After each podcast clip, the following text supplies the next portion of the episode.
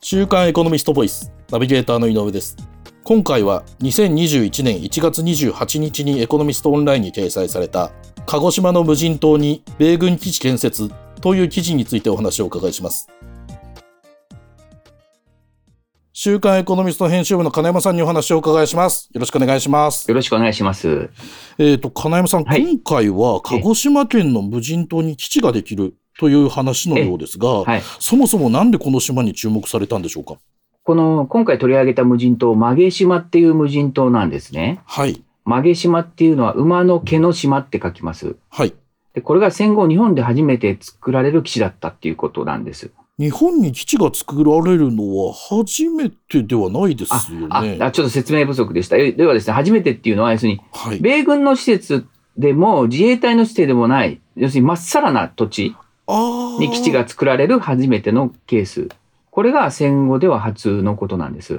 あ、そうだったんですね。ええ、それでね、このまっさらな土地って防衛省ではええね、聖地って言ってるそうなんです。聖地って生まれる地って書くんですけどね。あ、なるほいど、なるほど。生きる地で聖地って言うんですけど、聖地って言ってるんですけど、戦後、米軍基地って大体自衛隊の施設に隣接して作ってきたんですけれども、はい、はい。この聖地での米軍基地建設っていうのは初めてなんです。金山さんはそれにいつ気づかれたんですかすいません。私も恥ずかしながらこれ知らなかったんですけれあどいえも、はい。あ私の友人でジャーナリストの平井さんという方がですね、はい平井康さんという方が昨年ちょっと、あの電話で話しているときに、はい。いや、近々、あの、私、種子島の近くの野毛島っていうところに行きますって言うから、はい、はい。え、なんでそんなところ行くんですかって聞いたうんら、要するにこの野毛島にその基地ができると。はい、はい、はい。で、その、この基地に反対してる元朝日新聞の記者がいてですね、はい。八板さんっていう人なんですね。はい八板さんっていう人がこの馬毛島を持つ西の、西の表市の市長なんですけれども、ええ、ええ。その市長選挙が行われるから、はい。取材に行くっていうんですよ。それでちょっと興味を持っあて、ーそれで初めて知りました。なるほど、そうだったんですね。ではお伺いしたいんですが、えその、そもそも馬毛島の基地構想っていうのは、その、いつからどんな風に始まったんでしょう、まず日米で馬毛島にあのアメリカの空母の艦載機ね、空母の、空母に乗せてるひ、うん空母、空母の飛行機、はい、はい飛。行機の飛行訓練をする施設を、うんを作ろうという合意がされたのが2011年6月なんですね。はい。で、そのぎ基地自体は自自衛隊の施設として立案されたんですけれども、うん要するにアメリカ軍の空母がその海産艦載機ね、そのはい空母の飛行機のうん飛行訓練を、に使う施設になるんです。要するに空母から、空母から発射した飛行機の陸上着陸訓練のための基地ですよね。なるほど、そうなんですね。その基地っていうのは、その、えっ、と、空母艦載機。そうなん飛です行訓練っていうのは、その空母空どそんうななんこですとをするんですかあのね、これ僕も知らなかったの。FCLP っていうらしいんですけれども、はい。要するに空母っていっぱい飛行機乗ってますよね。ええええ。それが陸上に着陸する訓練をするう行為のことで FCLP って言うんですけども、あーなる実ほはど。これね、はい。今ね、硫黄島でやってるんですって。えっと、硫黄島っていうと、あの、小笠原諸島の南端にあそるうそうそうそう。ああの、の、まあ、我々が映画なんかで知ってるその第二次世界大戦の激戦地ですよね。あの、硫黄島からの手紙そとうそうそか、うああいうやつですよね。ここ実は東京都なんですよね。あ、そうなんですね。ええそれが、その種子島の無人島に移るわけですか。そうなんですよ。種子島の西約10キロに位置する馬毛島っていう無人島なんですね。なるほど。その、どんな基地になるんでしょう実は記事にはあの地図も載せてあるんで見てほしいんですけど、ええ。滑走路が2本あって、はい。一つのメインの滑走路が2400メートルですね。で、その他に格納庫とか燃料施設が整備されるという予定になってます。なるほど。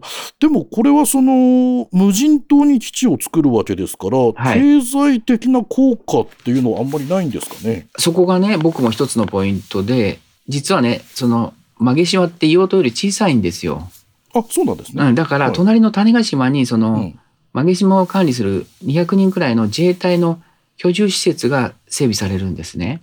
なるほど。うんで、日常的に自衛隊員はその専用線で通勤するらしいんですよね。その無人島に作るその滑走路がある基地まで通勤するんです。そうそうです。なるほど。で、それにどのぐらいのその資こ金れがは投入されるんですかね、あの、まあ、まだあ、の、正確な算出はされてないんですけれども、はい。その馬毛島と種子島のその自衛隊施設の建設とか基地の工事で、だいたい数千億円。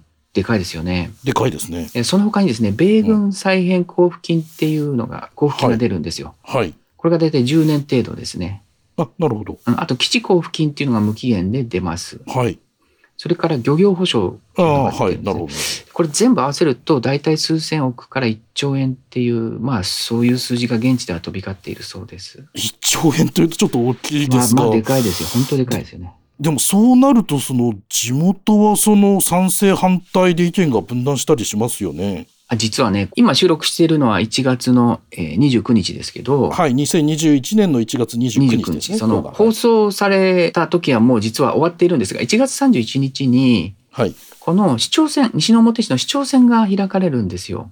なるほど。そえの、えまあ、えっと今日から言うと、あさっての2021年の1月31日に、この地元自治体の市長選があると。そうですそなるれほど、でなるほど。その元朝日新聞の,、はいその基地に反対している矢板さんっていう現職のうん。市長とうん。推進するあの候補とこう一騎打ちっていう構造になってるんですね。なるほど。えで、その、まあ、その選挙の投開票前のこの今の時期にえ、はい、その、あえてこの話題を金山さんがテーマに選ばれた理由は何なんでしょうあのーまあまあ僕も勉強不足っていうのはあったけれどあいもい選挙結果がどうあれですね、うん。この南西諸島の無人島でこういうことが起きてるってこと自体うんやっぱり日本人ってもっと知らないといけないって思ったんですよね。あなるほどなるほどそもそもこの記事を書かれた平井さんはその現地にも行かれてるんですよね。そうなんですよ彼ね実はね、はい日刊現代の記者なんですけどねあ本そ業うなんはですね。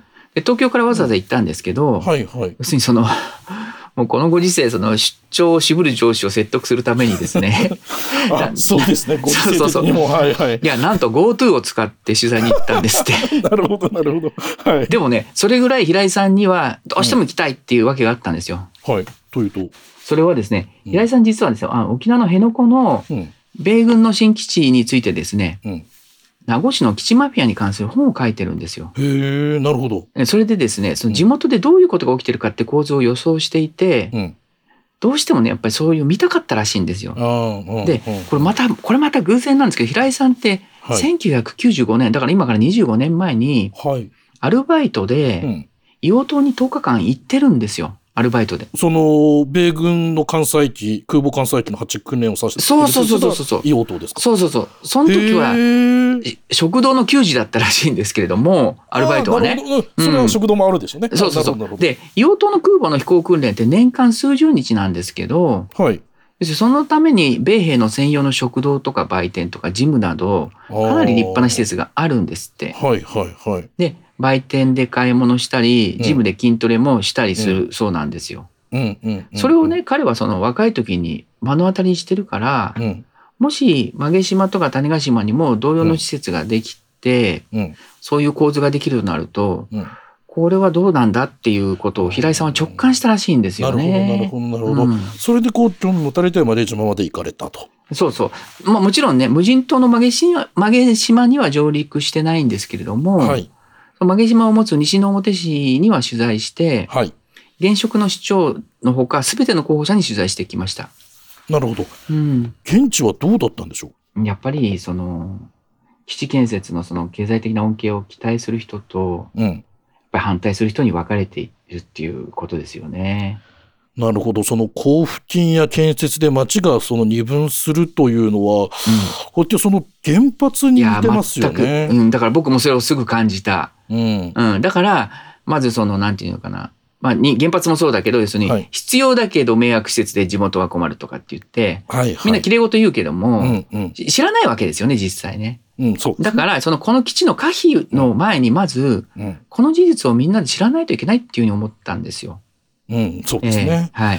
なるほど記事にはですね、このマレ島の基地が自衛隊の進める南西諸島の防衛ラインのその総仕上げになるという指摘や、その基地建設バブルを当て込んだその土地の買い占め疑惑なども浮上しているとそうなんですことね。ですね、自衛隊の意図ですね、さっき言った南西諸島の防衛ラインっていうのはがいどういうとかっていうのはですね、実ははい地図付きではい。